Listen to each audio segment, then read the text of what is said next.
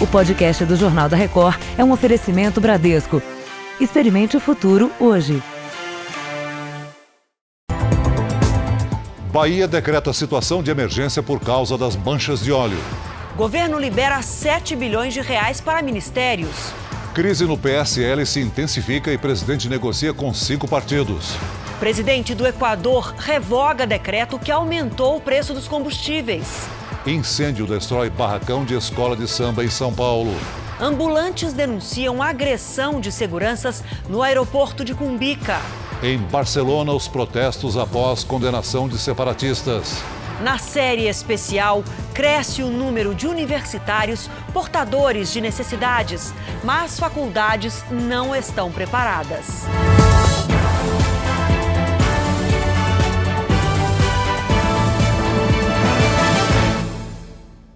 Oferecimento Bradesco. Experimente o futuro hoje.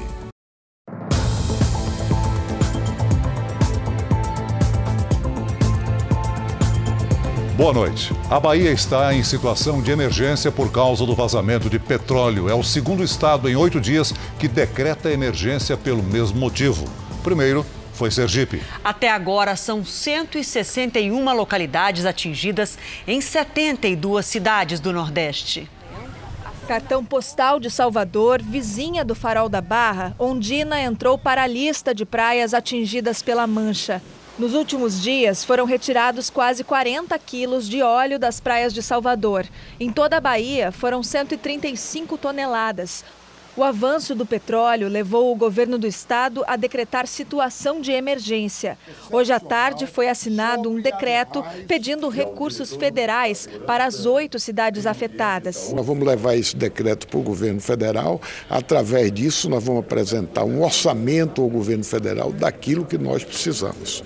Parte dos recursos é para alugar boias que serão colocadas onde há o encontro dos rios com o mar.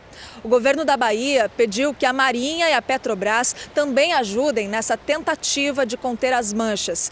E até agora ninguém sabe dizer quem foi o responsável pelo desastre na costa brasileira. Pesquisadores da Universidade Federal da Bahia analisam animais mortos. Saber se morreram por asfixia ou por infecção vai ajudar a avaliar o tamanho do risco para a fauna em áreas atingidas. Manchas de óleo vão afastar golfinhos, vão afastar baleias, vão afastar turistas, vão danificar o patrimônio natural que nós temos. Ou seja, é um prejuízo com, muito grande e que afeta diversas áreas da nossa existência. No Rio Grande do Norte, técnicos do Instituto de Defesa do Meio Ambiente percorreram várias praias no final de semana e concluíram que não há mais petróleo chegando ao litoral do estado. O que se vê na areia é sujeira que foi se acumulando nos últimos 40 dias. E a Marinha tem um inquérito aberto para apurar a origem e as circunstâncias do vazamento de petróleo. E uma nova hipótese ganha força. Por isso, vamos ao vivo até o Rio de Janeiro conversar com o repórter Pedro Paulo Filho. Boa noite para você, Pedro. Que hipótese é essa? Boa noite, Adriana. Boa noite a todos. As informações que a gente tem até o momento é que a Marinha disse que as buscas feitas com aeronaves e navios não encontraram manchas é, óleo em alto mar, apenas no litoral, perto da costa e nas praias. Nas praias o que está levantando uma hipótese de que vem sendo ah, a difusão dessas manchas pode estar acontecendo abaixo da superfície do mar, o que dificulta ainda mais uh, a ciência, o motivo, a origem, a descoberta dessa origem dessas manchas. A Marinha também informou que notificou 30 navios tanques de 10 bandeiras diferentes que circulam pela costa brasileira e em período compatível com o aparecimento das manchas. E ainda aguarda essas informações, Adriana. Obrigada. Um incêndio no início da noite destruiu o barracão da escola de samba Tricolor Independente de São Paulo. O fogo derrubou a cobertura do galpão que fica na fábrica do Samba 2, na zona norte da capital paulista, onde as escolas do grupo de acesso se preparam para o carnaval do ano que vem. As chamas foram controladas pelos bombeiros e ninguém ficou ferido. As causas do incêndio ainda são desconhecidas.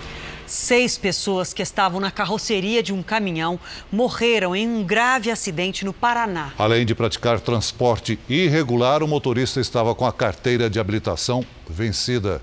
Parentes das vítimas passaram o dia buscando informações no hospital de Cerro Azul. O clima de angústia e luto tomou conta da cidade na região metropolitana de Curitiba. Os passageiros publicaram essa foto nas redes sociais momentos antes da viagem. É possível ver o caminhão com pelo menos 31 pessoas em cadeiras soltas em cima da carroceria. O acidente aconteceu na PR-092, entre as cidades de Doutor Ulisses e Cerro Azul. As vítimas voltavam de um culto. O motorista perdeu o controle nesta curva da estrada, que não é pavimentada, e caiu na ribanceira. Ele e o filho morreram no local. Outras quatro pessoas da mesma família também não sobreviveram. Meu sobrinho, né? O menino, ele era especial? Especial. Outras 25 pessoas ficaram feridas.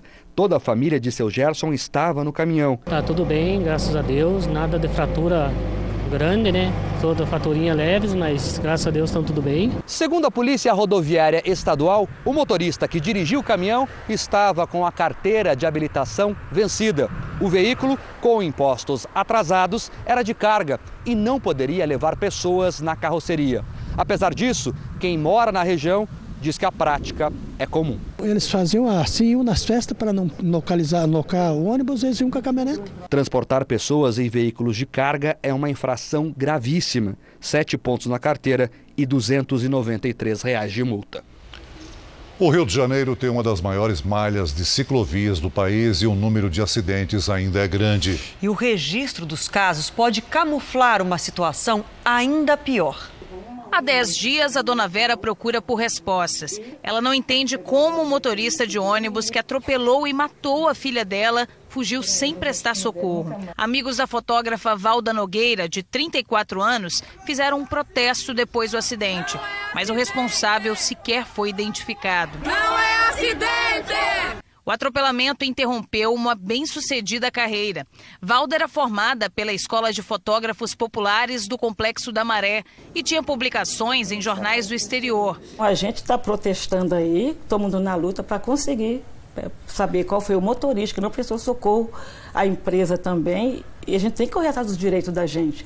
Com 458 quilômetros de extensão, o Rio de Janeiro tem hoje a terceira maior malha de ciclovias do país. Só fica atrás de São Paulo e Brasília. Ainda assim, em média, quatro pessoas morrem por mês em acidentes com bicicletas aqui no Rio de Janeiro.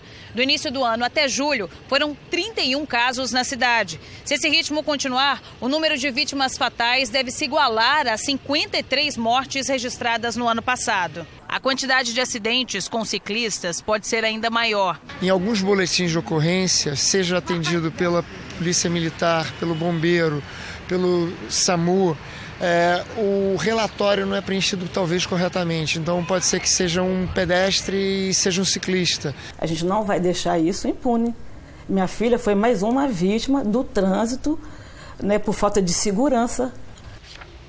Quem passa pelo maior aeroporto do país tem reparado na presença crescente de vendedores ambulantes irregulares pelos corredores. Por outro lado, também aumentam os relatos de truculência por parte de seguranças com agressões e xingamentos. Hoje, durante a produção desta reportagem, nossa equipe flagrou uma situação dessas.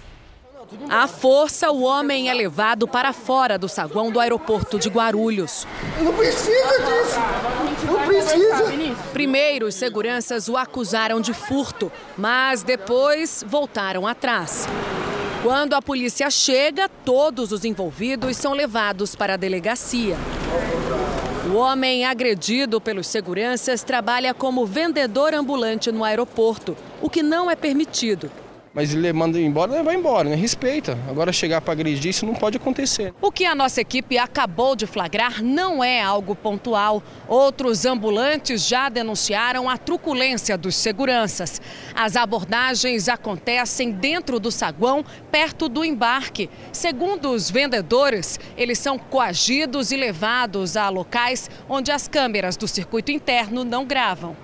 Os próprios passageiros registram com o celular as abordagens feitas pelos seguranças. Porque a gente tá doido para te levar lá para DP. Este homem, que usa uma prótese de perna, é cercado por três agentes. Leva uma rasteira por trás e cai.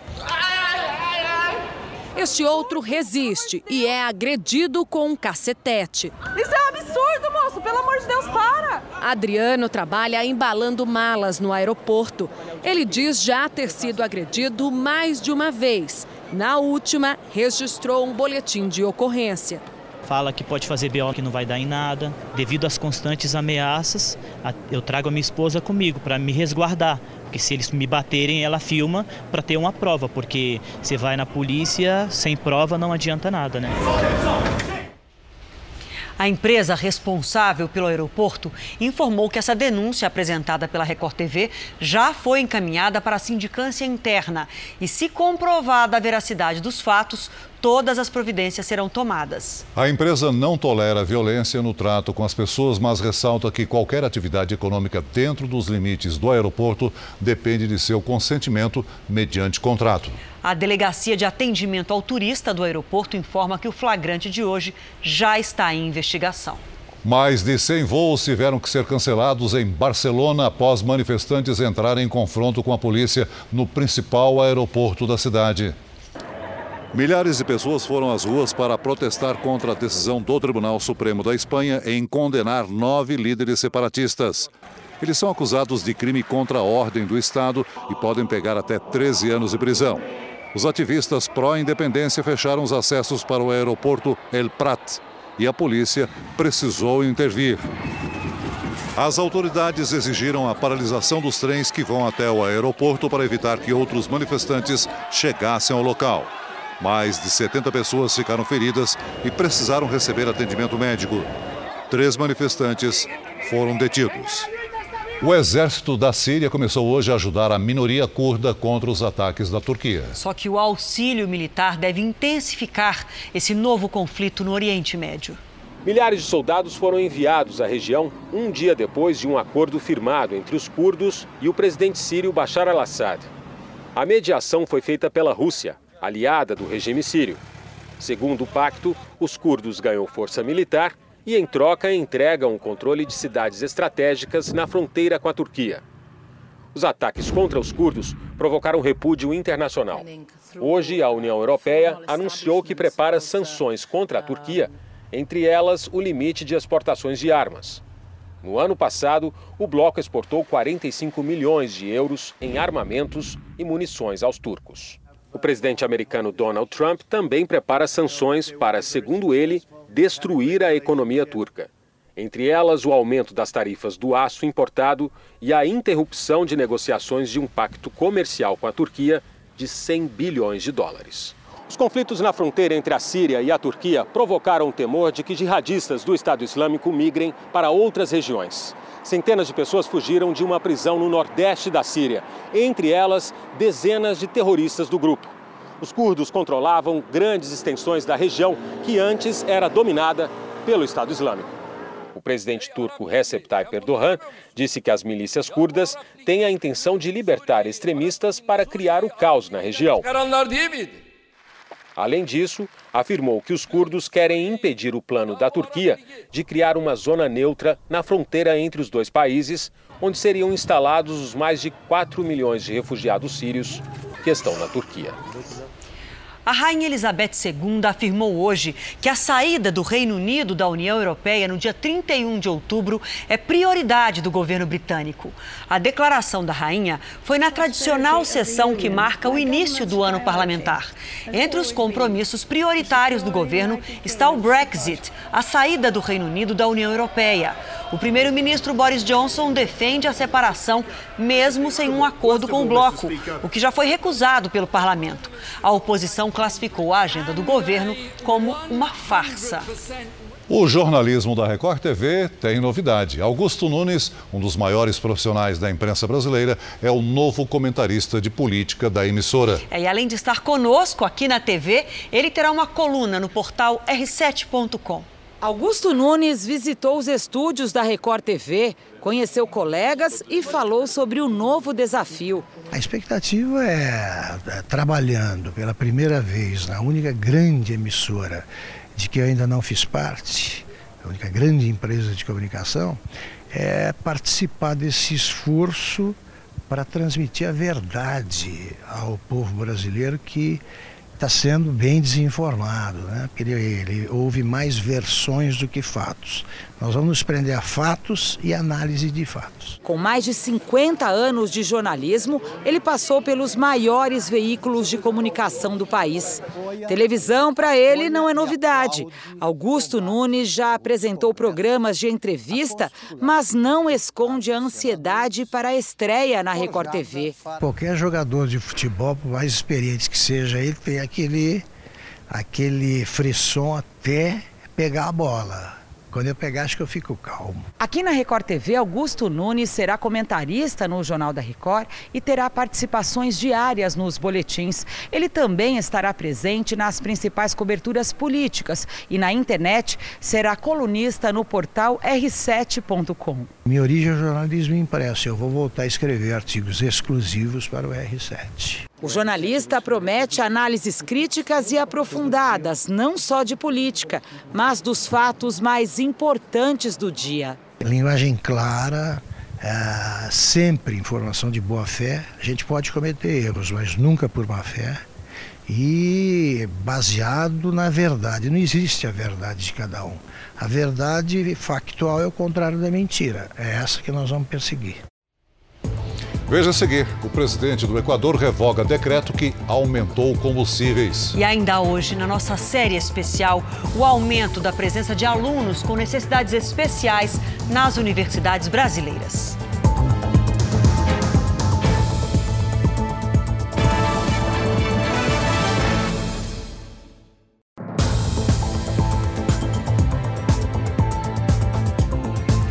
Presidente Jair Bolsonaro quer uma auditoria nas contas de seu partido, o PSL, para saber como o dinheiro do fundo partidário foi e está sendo gasto. Lideranças do governo tentam acabar com a crise no partido para não prejudicar a votação das reformas no Congresso. O presidente começou a semana cumprimentando pessoas que estavam na porta do Palácio da Alvorada, em Brasília. Jair Bolsonaro aproveitou para reclamar do trabalho de alguns jornalistas. Quero saber uma coisa: quando é que vão botar na, nas imagens a vaia que eu tive aparecido? Porque eu não vi. Quando vocês botarem as imagens, eu volto a falar com vocês, ok? Bolsonaro também voltou a tratar dos conflitos dentro do partido PSL. Conversou com os advogados que afirmaram que Jair Bolsonaro negocia com outros cinco partidos a possibilidade de se filiar a um deles, mas não revelou quais são. O presidente também esteve com o filho e senador Flávio Bolsonaro e com o líder do governo na Câmara, Major Vitor Hugo. O grupo aliado ao presidente quer acesso às contas do partido. É importante que, que nós todos, a sociedade brasileira e também, lógico, o presidente da República, que é a figura principal do partido, tenha é, segurança de que os recursos estão sendo empregados da melhor maneira possível. Para pressionar o comando do PSL, o presidente Jair Bolsonaro e os aliados dele querem fazer uma auditoria nas contas do partido. A ideia é saber como são usados os recursos do fundo partidário. O PSL tem a segunda maior bancada na Câmara, o que vai garantir também boa parte dos recursos do fundo eleitoral. Em contrapartida, a cúpula do PSL quer fazer um levantamento de tudo que foi gasto na campanha presidencial. Para tentar colocar fim ao racha na bancada, o comando do partido convocou reunião para amanhã. Chega de picuinha. Nós temos que pensar no Brasil, nesses milhões de desempregados e parar de causar cisões internas. Nunca iremos com faca no pescoço de ninguém. O que o presidente quer é que o PSL seja referência como partido político, transparente, que se mostre à sociedade como um partido diferente. Para isso, é preciso que haja a possibilidade de ir fundo nas análises do partido e confirmá-las. Integrantes do governo, como o ministro Luiz Eduardo Ramos, da articulação política, estão atuando para colocar um fim nas disputas internas. A avaliação é de que até agora não houve prejuízo para as propostas que tramitam no Congresso Nacional. E o presidente Bolsonaro confirmou hoje a data a partir da qual o limite de gastos em free shops vai mudar. A partir de 1 de janeiro do ano que vem, os brasileiros poderão gastar até mil dólares em compras. O limite atual é de 500 dólares, equivalente a R$ 2.062. O ministro da Justiça e Segurança Pública, Sérgio Moro, alterou as regras para deportação ou entrada de estrangeiros considerados perigosos no país. O prazo para a deportação passa de dois para cinco dias. Moro também assinou hoje um acordo de cooperação com a Federação das Indústrias de São Paulo. O acordo foi assinado pelo ministro Sérgio Moro e pelo presidente da Fiesp, Paulo Scaff. Uma das prioridades vai ser a capacitação de detentos e ex-detentos para o mercado de trabalho.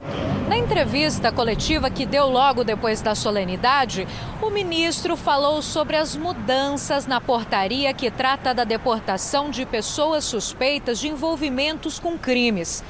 Moro afirmou que, a pedido das organizações e entidades envolvidas na questão da imigração, fez as alterações no texto que foi publicado na edição de hoje do Diário Oficial da União. É um aperfeiçoamento da portaria anterior.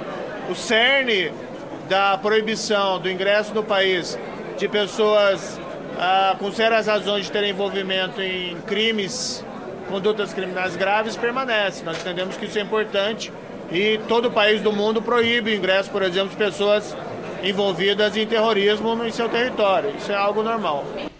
O governo federal anunciou que irá desbloquear mais de 7 bilhões e 300 milhões do orçamento desse ano para distribuir aos ministérios e aos poderes legislativo e judiciário. Nós vamos a Brasília com o repórter Clébio Cavagnoli. Boa noite, Clébio. Como é que foi possível desbloquear esse dinheiro, hein? Boa noite, Celso, a você, Adriana, boa noite a todos. Olha, Celso, segundo o Ministério da Economia, esse valor já é reflexo dos cerca de 106 bilhões de reais que devem ser arrecadados com o leilão da sessão onerosa, já marcado para o dia 6 de novembro. Também entraram nesse cálculo os quase 9 bilhões de reais arrecadados semana passada no leilão de blocos de exploração de petróleo a gente tem também informações de que o Ministério da Economia informou que do total 2 bilhões 150 milhões de reais serão distribuídos por meio de emendas parlamentares. E um outro detalhe importante, Celso, é que essa distribuição toda será definida por meio de decreto presidencial previsto para ser assinado ainda nos próximos sete dias. De Brasília, Clébio Cavagnoli. Obrigado, Clébio. O Supremo Tribunal Federal começa a julgar nesta quinta-feira três ações que questionam a prisão de um réu após a condenação em segunda instância. Desde 2016, o Supremo autoriza o início do cumprimento da pena nessa situação. Um dos possíveis beneficiados, se a prisão após a segunda instância for revertida, é o ex-presidente Lula, que cumpre pena no caso do triplex do Guarujá. Já a Comissão de Constituição e Justiça da Câmara convocou para amanhã uma sessão extraordinária para discutir um projeto de emenda constitucional com o tema da prisão em segunda instância.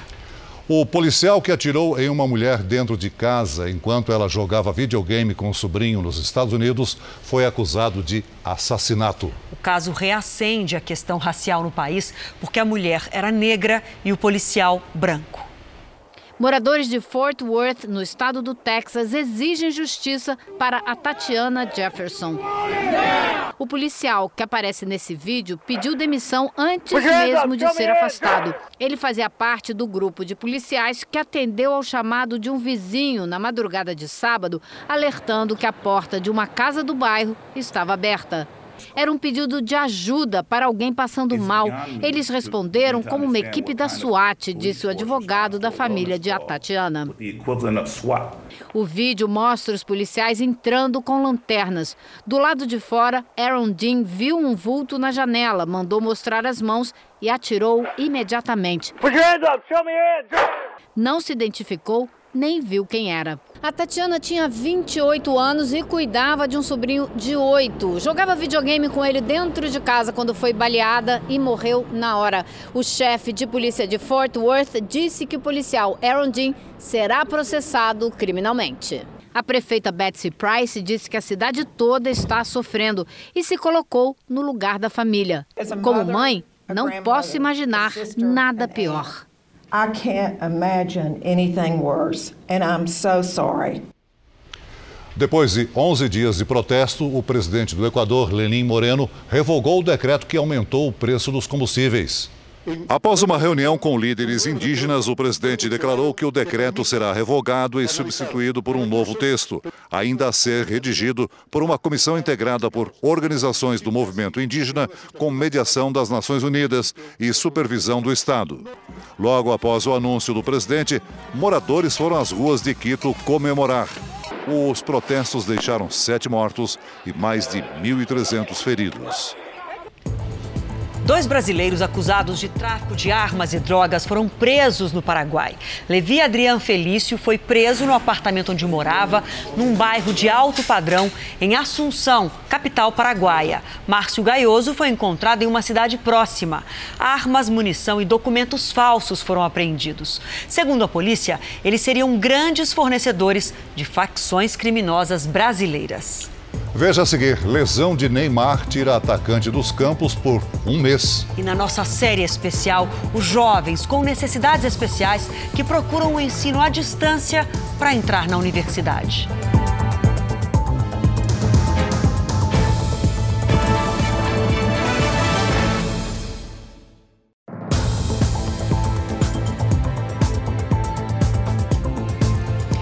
Quase nove meses depois da queda da barragem em Brumadinho, Minas Gerais, uma aldeia indígena sofre com as consequências da poluição da água e do solo. Os índios que continuam no local não conseguem pescar nem plantar e dependem de doações para comer. Das 50 famílias que viviam aqui, restaram cerca de 25.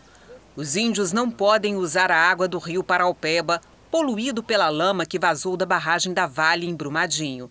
A aldeia fica no município de São Joaquim de Bicas, a mais de 20 quilômetros de distância do córrego do Feijão. Não foi só o rompimento da barragem, foi um rompimento da cultura, né, da nossa espiritualidade. Hoje, né, isso não existe mais. Né? Depois do rompimento da barragem do córrego do Feijão em Brumadinho, os índios da aldeia Naô Chorran não podem mais pescar. A agricultura também foi prejudicada e agora eles dependem de doações de comida e da água fornecida pela Companhia de Saneamento de Minas Gerais, a Copasa. Nosso costume, né, é beber água de nascente, beber água de rio, águas naturais. E a água da Copasa tem cloro, né? Tem um índice de cloro muito alto aqui na, na aldeia Nauchorran. E não tem como a gente estar tá consumindo essa água. Outro problema é que muitos ficaram doentes. Dor de barriga, dor de cabeça, mancha na pele, é, vômito, entendeu? Passa mal. O inquérito foi aberto pelo Ministério Público Federal, que já solicitou à Companhia de Saneamento de Minas Gerais informações mais detalhadas sobre a qualidade da água. Outra medida foi pedir à Vale que instale um filtro para diminuir o cloro da água que chega aqui. A partir de hoje, começaram a ser credenciadas organizações sem fins lucrativos interessadas na prestação de assessoria técnica aos índios Pataxó. Já era para ter acontecido isso, né? Porque nós estamos sendo esquecidos. Na realidade, aqui esqueceram da gente aqui. A iniciativa deve ser custeada pela Vale, conforme termo assinado em abril pela mineradora. Para devolver a nossa, a nossa alegria de volta, é eles entregar o, o rio vivo para a gente de novo né, não só para a gente, mas para toda a humanidade. Né? A Vale informou que a obrigação de fornecer água é da Copasa e que apenas paga pelo serviço. Nós procuramos a Copasa para saber por que a quantidade de cloro na água, que segundo os índios tem prejudicado a saúde deles, mas não tivemos resposta. Agora, números importantes sobre a AIDS no Brasil. O nosso país registrou um aumento de 21% no número de casos de HIV, isso entre os anos de 2010 e 2018. É um dos maiores crescimentos de toda a América Latina. Veja só, ficou bem acima do aumento médio na região, que foi de 7% nesse mesmo período. Agora, vamos comparar a situação em alguns países. O Chile teve o maior aumento, com 34% de crescimento no número de casos de HIV, seguido pela Bolívia, com 22% de aumento, e a Costa Rica ficou empatada com o Brasil em terceiro lugar. A pesquisa é da UNAIDS, o Programa das Nações Unidas para o Combate da AIDS. Mulheres que fazem exercícios físicos depois da cirurgia de redução do estômago têm menos perda óssea, segundo um estudo divulgado em São Paulo. Praticar exercícios físicos ao menos três vezes por semana ajuda a evitar fraturas e osteoporose. O sonho de perder peso era antigo. Desde os 15 anos, Edileuza luta contra a balança e foi diagnosticada com obesidade mórbida. Eu cheguei a pesar 160 quilos, né? Eu fui no endócrino, que a balança dele nem me pesava. Né? Ele falou para poder eu ir em algum lugar que tivesse balança que é lugar de reciclagem para poder tentar pesar. Ela só conseguiu alcançar o objetivo depois de uma cirurgia de redução do estômago realizada pelo SUS. No Brasil, no ano de 2017, foram mais de 105 mil procedimentos do tipo, mas com a bariátrica vem também alguns efeitos adversos. As pacientes acabam é, perdendo muito peso rapidamente e essa perda de peso acarreta em diversos efeitos ao organismo. E não só a perda de peso, mas também alterações hormonais, alterações na absorção de alguns nutrientes. E esses nutrientes que faltam também provocam o enfraquecimento dos ossos.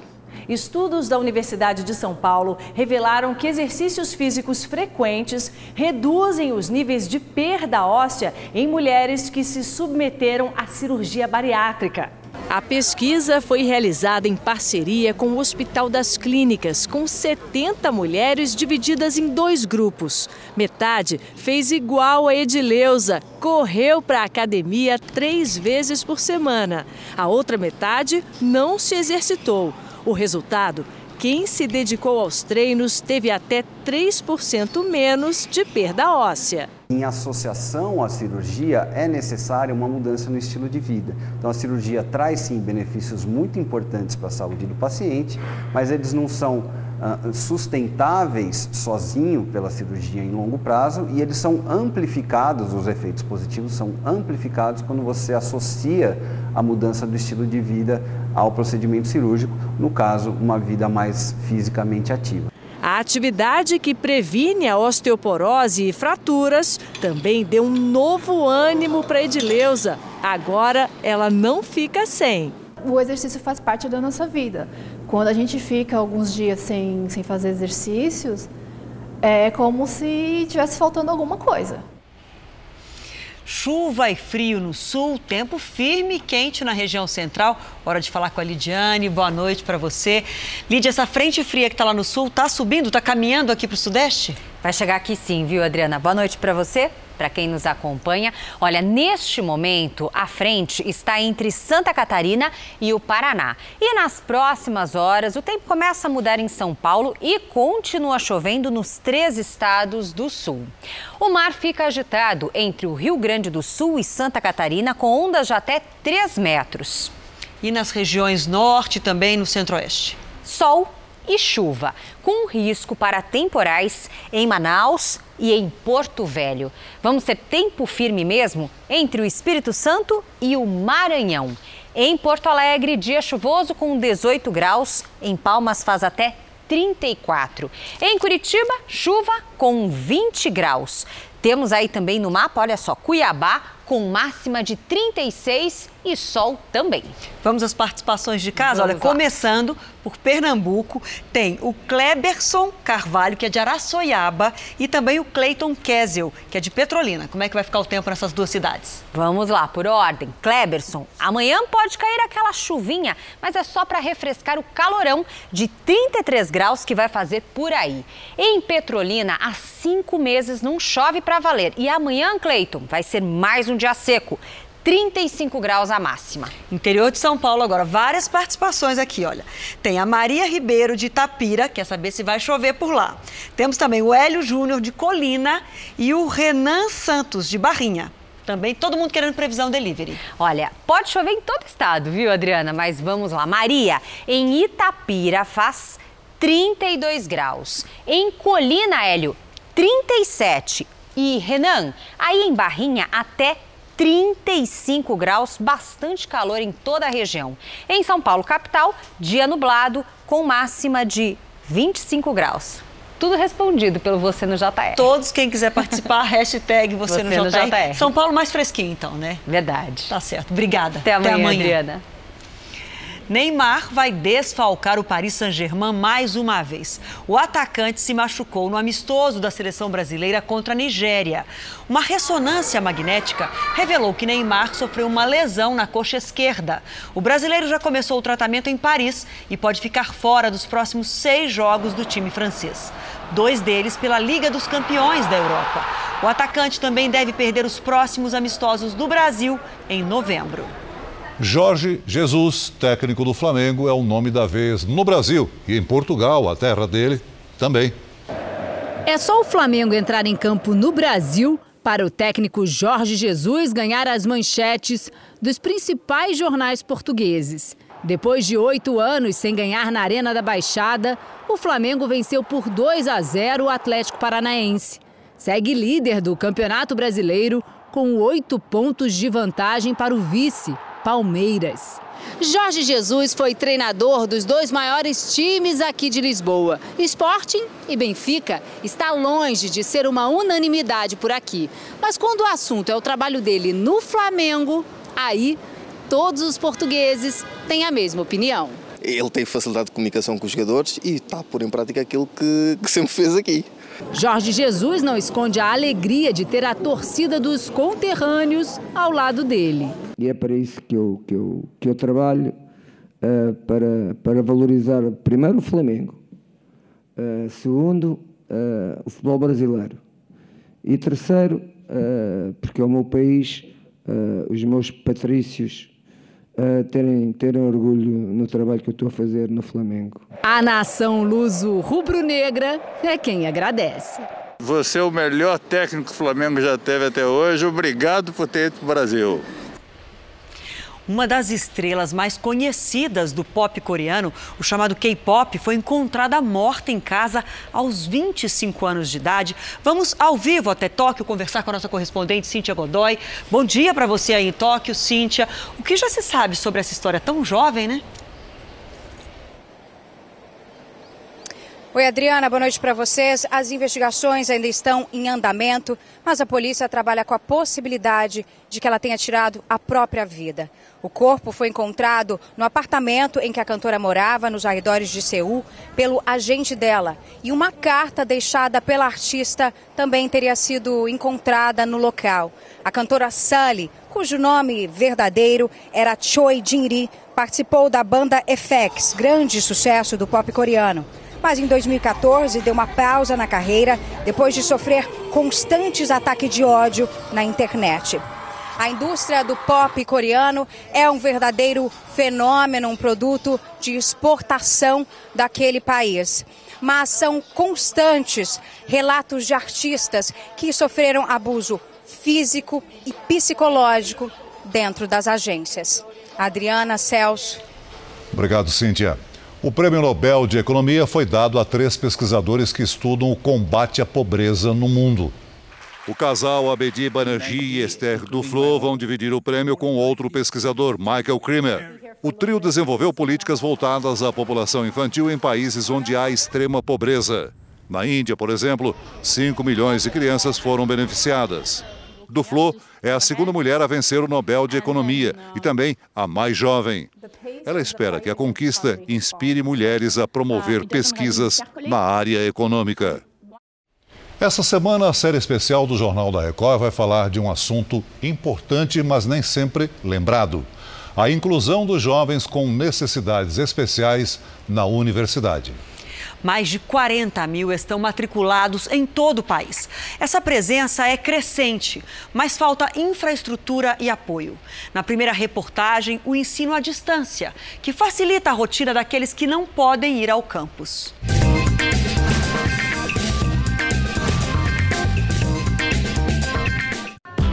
A concentração e o empenho de Daniel nos estudos no último semestre de administração precisam hoje de mais dedicação. Estudar em casa para ele não foi bem uma escolha, apenas um ajuste necessário. Eu sou daquela geração que gosta de de aula. Durante toda a juventude, Daniel sonhou com a carreira militar. Estava indo bem, mas há nove anos, um assalto mudou radicalmente os planos do estudante. Foi aí que eles puxaram ou o revólver, apontaram e deram três tiros. Depois de se recuperar, Daniel refez os projetos, ajustou a vida, continuou os estudos e entrou na faculdade. Nos últimos quatro anos, enfrentou todo tipo de dificuldade para se deslocar da casa onde mora, no extremo da zona sul de São Paulo, até a faculdade. Obstáculos pelas ruas, calçadas e para pegar transporte público. Eu dou sinal, o motorista vai embora, não para. É, quando ele para, vai mexer no elevador, ou o elevador está quebrado, ou o ônibus está sem a chave do elevador. E os obstáculos não acabavam diante da universidade. Apareciam na escada e corredores.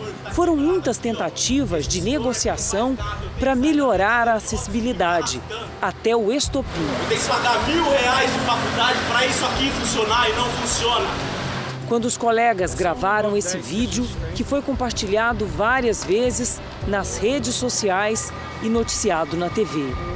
Para eu chegar ao ponto de sair da cadeira e subir sozinho, foi só esse dia porque chegou no nível não aguento mais. Mas várias vezes, até mesmo alunos da universidade que não me conheciam, que não eram da minha sala, me pegavam no colo com cadeira para subir. Recorrer ao ensino à distância, o EAD, foi a única alternativa que Daniel encontrou para não desistir. A decisão também reduziu em mais de 70% o preço da mensalidade. Depois de tantos desafios, ele está otimista. Conseguiu um emprego numa multinacional e está bem perto da tão batalhada formatura. E para não perder tudo que já passou, eu optei pelo EAD. Se para alguns o ensino à distância é só o possível, para outros é uma janela de possibilidades, a única. Os olhos atentos e espertos de Abner, ou Samuel, como a família prefere chamar, é o que mantém a vida em movimento. Até os 10 anos, ele foi um menino ativo, com todas as capacidades intelectuais e motoras. Até que uma queda no banheiro de casa mudou completamente a rotina. Ele entrou andando, ficou 19 dias e saiu na cadeira de roda. Aí depois de um ano foi perdendo as forças gradativamente, para falar, para deglutir, até ele para a sonda. Samuel perdeu a fala e praticamente todos os movimentos do corpo. Hoje já com o aparelho ele consegue, já um ano, com esse aparelho ele consegue se comunicar é, com a gente, mas antes só por sinais, né? Para que Samuel continuasse estudando, a mãe associou as letras do alfabeto ao piscar dos olhos. A, B, A, B, C, D, F, G, G. Obrigado. Obrigado a você por deixar tudo isso acontecer hoje. Pelo esforço, por tudo. Tá bom? Te amo. Eu amo mais. Está feliz hoje? Muito? Eu tô mais que você. No ensino médio, graças a programas de estudo à distância, continuou aprendendo, passando de ano. Apesar de ter direito legal a receber as provas em casa, sempre preferiu avaliações presenciais. Questões respondidas por ele, marcadas pela mãe. E com isso ele fez todo o ensino médio. Todo o ensino médio. E as notas boas? Super boas. Ele nunca admitiu tirar nota baixa. Depois, a façanha se repetiu na Universidade de Análise e Desenvolvimento de Sistemas. Um programa de computador traduz o que Samuel pensa.